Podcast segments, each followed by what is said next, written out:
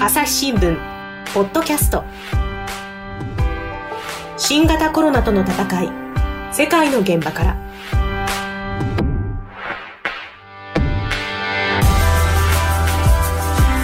朝日新聞の神田大輔です。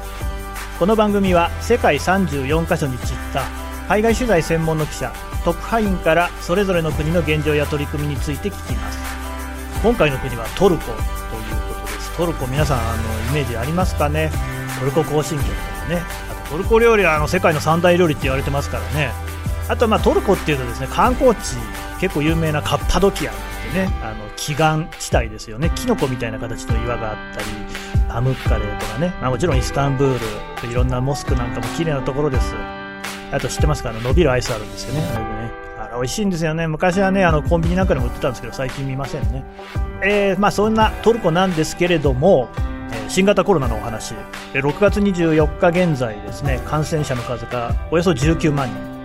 これはかなり多い数字ですね。それから死者も5000人ということで中東の中では非常にあの感染が広がっている国になっています。そんなトルコなんですが65歳以上と20歳以下だけ外出を禁止するというちょっと変わったですね政策をとっています一体トルコで何が起きていて、えー、どういうふうに対処してきたのか、えー、日本の参考になるものはあるのかイスタンブール支局の特派員と回線をつないで考えます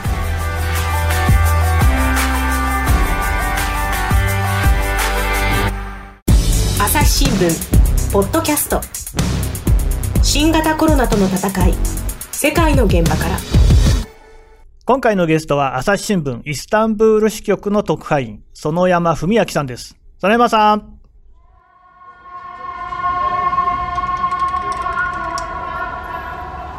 はい園山ですこんにちははい、園山さんよろしくお願いします。どうもご無沙汰してます。えー、園山さん、実はですね、私、あの、神田の同期の記者で、えー、神田もですね、あの、もともとイランで特派員をしていた、その隣の国がトルコですから、園山さんにもトルコにもですね、大変あの、馴染みが深いんですけれども、えー、園山さんどうですか？体調いかがですか？あ、元気にやってます。元気にやってる。あの、外出がなかなかできないので、ちょっと体がなまってるんですが、あの、体調はとても快調です。なんかあの、私が知ってる頃に比べてちょっと痩せませんか？まあ、飲みに行く機会が だいぶ減ったので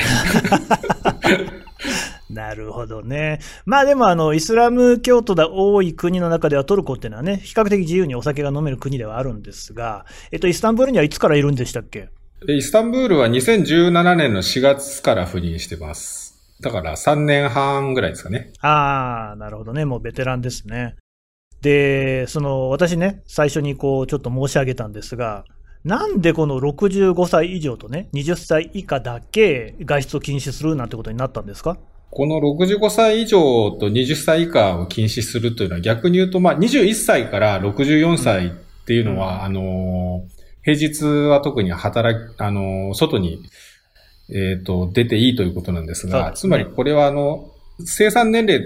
まあ働き盛りの人たち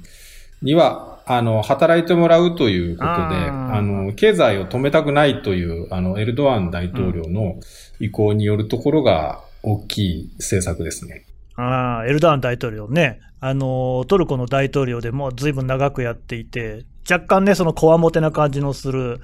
えー、そういう大統領ですけれども、エルドアンさんっていうのは何ですか？どうしてそういうことを言い出したんですか？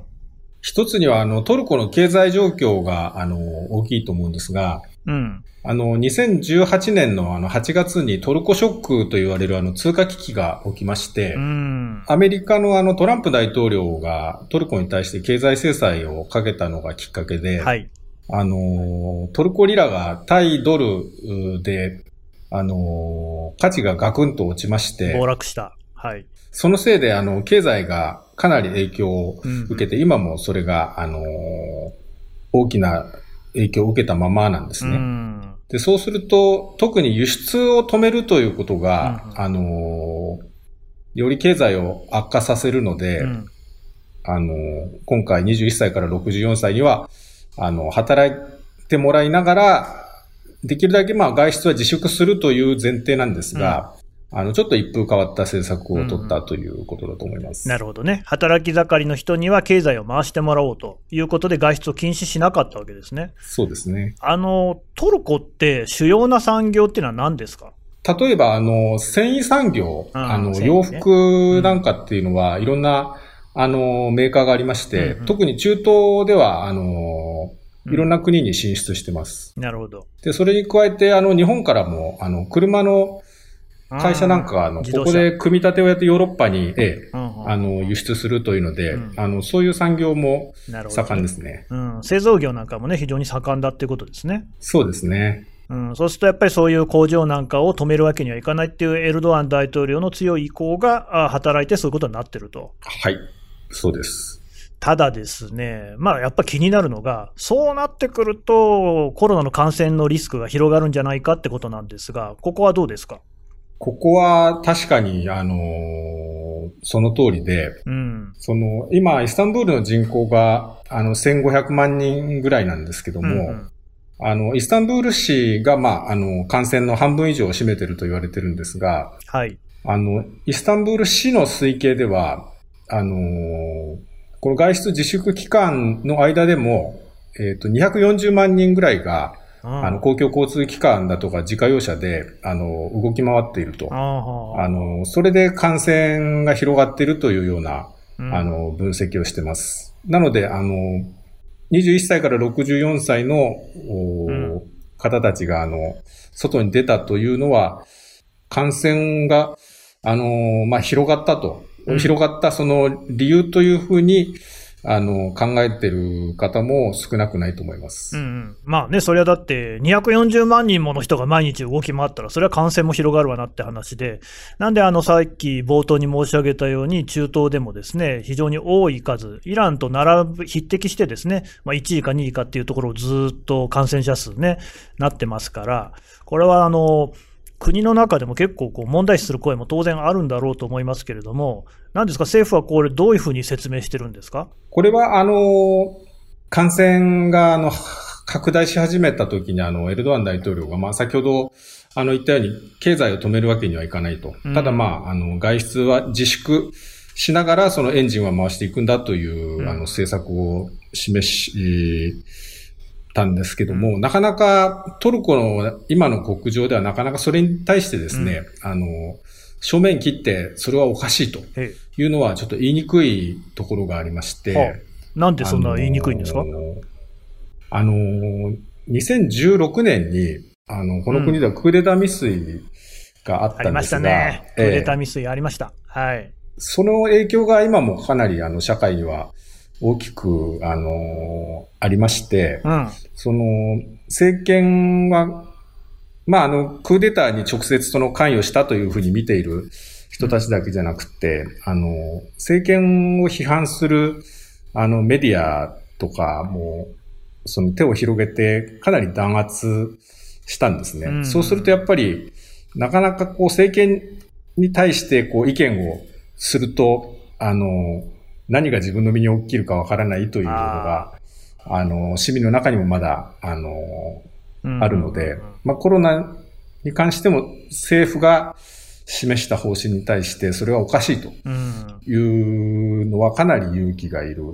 ことだと思います。あれでしたよね、あのクーデター未遂の直後なんていうのは特にそうでしたけど、ね、ちょっとこう政府に批判的な論調の記者なんかが逮捕されたり、あるいはその報道のね、機関自体がもうあの閉鎖されてしまったりとか、そんなことが相次いでありましたよね。で、今もそういう空気っていうのは残ってるってことですか？そうですね。あの、クーデターの直後に比べると、あの、だいぶ和らいだとは思うんですが、うんうん、そのコロナの感染に関しても、やっぱりあの、独自に、その、ある地方のあの地元メディアが、うん、その病院であの感染者が出たというのを報じたところ、あの、身柄を拘束されたというような、あの、事例もありまして、うん、あと、SNS の投稿が原因で身柄はやっぱり拘束されるような、うん、あの、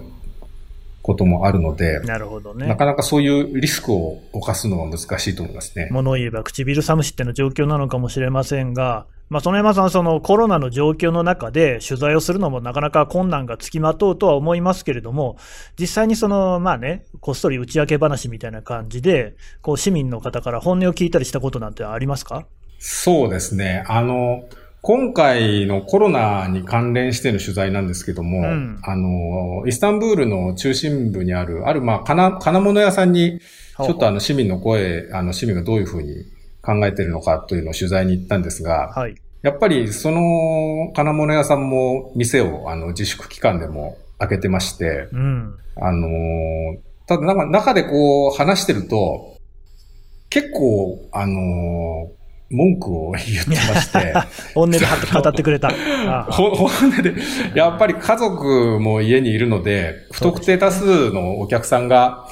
あの、お店に来ると感染するかもしれないと。うん、で、すごく心配なんだけど、その、つい最近、あの、商売で使う車を買って、そのローンが残ってると。うん、ローンがね。ただ、あの、店を、その、閉めると、まあ、お金が入ってこないので、で銀行に、そう、うん、返済の繰り延べを頼んだということなんですが、うん。うん、あの、それも銀行は店が開けられる状態なんだから、それには応じられないというような事情がありまして、うん、ただ、あの、彼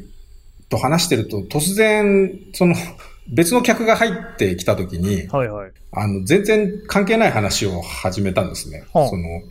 それまでコロナの話してたのに、うん、なんかに、日本が、その、どんなところだみたいな話をし始めて。これは関係ないですね。あの、僕は、その一緒に行った通訳が通訳し間違えたのかなと最初思ったんですが、はいはい。あの、まあ、5分ぐらいその、入ってきたお客さんが店の中にいて、えー、あの、いなくなった後に、うん、あの、あのお客さんは今のその政権を支持しているので、ああなるほど。この店主である自分が、その外出禁止、うん、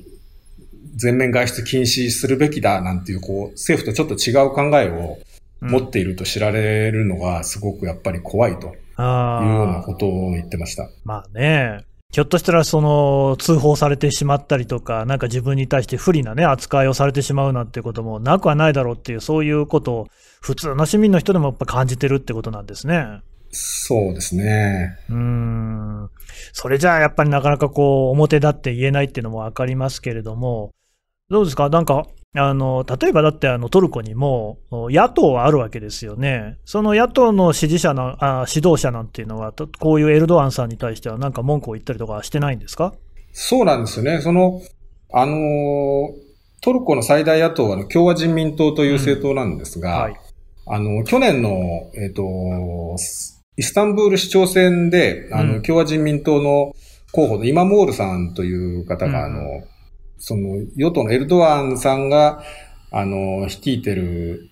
与党で、元首相の候補を、あの、破るというのを、あの、演じたんですけども、うん、このイマモールさんは、堂々と、あの、エルドアン氏に反対の意見を言ってまして、うん、全面外出禁止するべきだと。うん、あの、そうしないと感染拡大は止まらないと。うん、いわ経済、経済と人命、両方とも将来的には、うん、あの、損失が大きくなるというようなことを言ってました。うんうんそうなんですよね。だからまあ、どっちを先に取るのか、まあ、目先、目先のって言ったらあれですけどね、そのお店を回して、でもコロナが感染がこう蔓延してしまったら、その経済が立ち行かなくなるのは目に見えてるわけですし、実際トルコでは感染者も増えた。ただ、その、エルドアンさんは、それは別に間違ってないっていう立場なわけですよね。そうですね。やっぱり、あの、政、政府としては政府の対策は、うん、あの、良かったんだという立場です。うん。うん、で、あの、実際製造業をまあ止めなかったということで、うん、あの、マスクとか防護衣、さっきちょっと申し上げたように、うん、あの、繊維産業がやっぱり盛んなので、うん、かなり、あの、そういう普段洋服作ってる会社が、あの、マスクに、に製造を転じたりして、うん、あの、世界の80カ国以上にトルコからは、あの、そういうマスクとか防護衣を送ってると80カ国以上なかなかの数ですね。なかなかの数で、これやっぱりトルコが、こう、世界に貢献してるというアピールになったんだというようなことを言ってますね。まあ、そう言われてみると、それは確かにね、あの、立派なことだとは思いますけれども、うん、なかなか難しいですね。で、どうなんですか？エルドアン大統領の支持率っていうのは変化ありますか？これが、あの、特にコロナの感染が拡大した頃というのは、うん、あの、だいぶ支持率が、あの、低迷してた頃なんですが、はい。これがぐん、ぐんと上がりました。上がっちゃったんですか、はい。で、世論調査会社の分析だと、やっぱり危機の時になると、うん、あの、みんな強い指導者は、ああ、なるほどね。望むというような心理が働いたんじゃないかと。いうような分析出してますね。なるほど。エルドアンさんといえばね、あの、こわもてといえばもっと格上かもしれないロシアのプーチン大統領なんかともこう互角に渡り合うようなそういう人ですし、まあ確かにその頼りがいっていうのはあるのかもしれないですけれども、まあ一方で感染も広がってしまっている。なかなかこれ難しい状況ですね。そうですね。なかなか評価がだから、現時点では、あの、難しいと思います。あの、経済を止めなかったという意味では、あの、政権の、あの、政策は成功したとも思いますし、うん、ただ19万人という感染の拡大は、実際には、もしかすると全面禁止をしてたら、あの、もうちょっと少なくできたのかもしれないと。う、ね、ん。わかりました。どうもありがとうございました。朝日新聞、ポッドキャスト。新型コロナとの戦い、世界の現場から。我が家の朝は質問から始まる。ガリレオ・ガリレイが観測した惑星は？どこだろう。身の回りのことや広い世界のことまでいろんな質問が毎朝君のもとへ。土星だって。毎朝のワクワクが未来を開く。朝日新聞。え今回のゲストはイスタンブール支局の園山文明特派員でした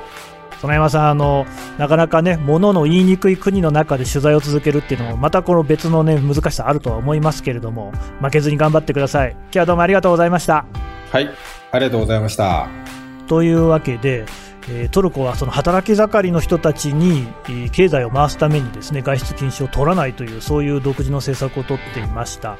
で確かにその経済という意味ではトルコもまあギリギリのところで踏ん張ってるんでしょうがこれトルコだけの問題じゃないですよね経済を取るのかそれともその感染対策の厳密に取るのかっていうのはこれはあの矛盾する命題でどの国も悩んでいるでじゃあトルコが正しかったのかっていうとまだ結論は出ませんがうんまあこういうやり方の国があるっていうところをきちんとですね見ておくっていうのは一つ大事なことなんだろうなとそういうふうに思いました。朝日新聞ポッドキャスト新型コロナとの戦い世界の現場から。朝日新聞社の神田大輔がお送りしました。この番組へのご意見やご感想をメールで募集しています。ポッドキャストアットマーク朝日ドットコム。ポッドキャストの綴りは PODCAST です。ポッドキャスト朝日ドットコムまでお寄せください。それではまたお会いしましょう。